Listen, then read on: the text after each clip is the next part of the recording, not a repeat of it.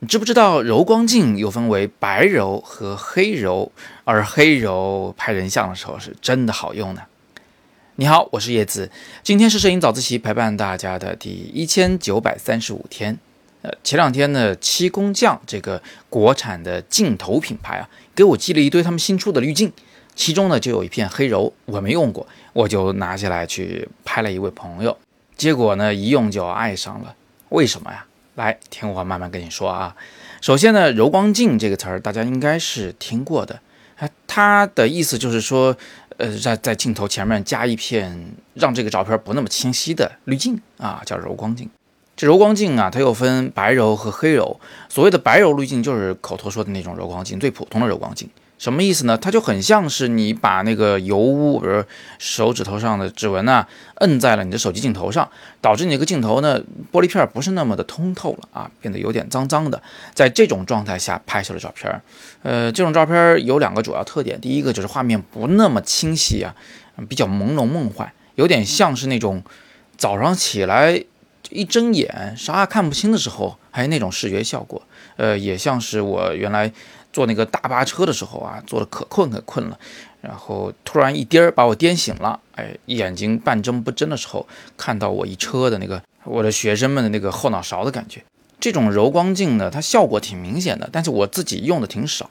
不过我有学生在用，比如说冯新瑶是吧？他在拍摄那些油画般的人像照片的时候，他常常会用这种滤镜，呃，用来让这个画面更像是一幅画儿，而不像是那么逼真清晰的每一个细节都能够呈现的那种照片啊。好，但是呢，呃，这个白柔现在好像不能满足大家的胃口了，为什么呢？因为实在是看的有点腻，太重了那个效果，所以呢，就开始有了黑柔滤镜的流行。黑柔滤镜看上去就像是一片 UV 镜，你对着光看基本上也看不出什么东西来。但是你把它上了镜头上去拍的时候呢，它有非常细微的影响。它跟白柔的主要区别呢，就是它的效果不怎么影响那个画面细节的清晰度。就比如说我现在给你们看的这张照片啊，那个头发丝儿你要放大来看的话，那每一根都是清楚的，你不能说这个头发丝是不清楚的，这不不符合现状，对吧？但是你要说这照片特别清楚呢，它好像又不是。呃，从整体效果上来看，它带有一种朦胧的美感。我提醒一下，这种感觉其实特别像胶片摄影的感觉，因为那个胶片它的锐度啊是远远不如数码相机的。现在数码相机动不动两千万、四千万像素，从那个细节的清晰程度上的讲，早就超过了胶片了啊。但是为什么那么多人玩胶片啊？就因为它有人味儿，对吧？没有数码味儿，对不对？嗯，就过分清晰的东西也不见得是好东西，所以呢，我们用数码相机，如果还想反过去追求一点胶片感，呃，胶追求一点所谓的浪漫氛围啊，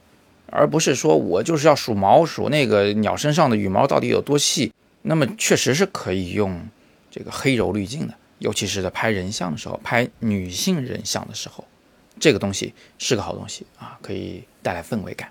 当然了，黑柔滤镜其实也像白柔一样，它也影响画面的对比度。用它拍的照片呢，几乎是没有黑色的，就是颜色很深的地方啊，呃，它会被明显的提亮。嗯，比如说你们现在看到的这个姑娘的头发，即便是头发和脖子交界处那块的颜色，也远远不是黑啊，只能算是一个深灰色。还有一个很有意思的地方，就是黑柔滤镜，它在顺光拍摄的时候，其实效果不怎么明显，但是你在逆光拍的时候，啊，就是人物后方有明亮的事物的时候呢，它的那个。柔光效果就能完全的被体现出来。最后呢，就是了解一下它的型号啊。黑柔滤镜呢，主要分为二分之一档、四分之一档、八分之一档。其中二分之一档呢，就是属于效果比较重的；八分之一档效果比较轻一点。我喜欢使用的是四分之一档，虽然比较中庸吧，但是也不至于会犯什么错。那 么其实呢，当天我给小爽同学拍的所有照片都是用这个黑柔滤镜来拍出来的。每张照片呢，背后都有更多的一些摄影的技巧。也不知道大家感不感兴趣，想不想继续往下看，看看小爽同学到底长什么样呢？如果你想的话，可以在底部留言说想看，那我们就在未来几天里面慢慢分享。也欢迎大家把今天的早自习的知识呢分享转发给你的朋友们，我们一起来享受摄影之美。今天是摄影早自习陪伴大家的第一千九百三十五天，我是叶子，每天早上六点半，微信公众号和喜马拉雅摄影早自习栏目不见不散。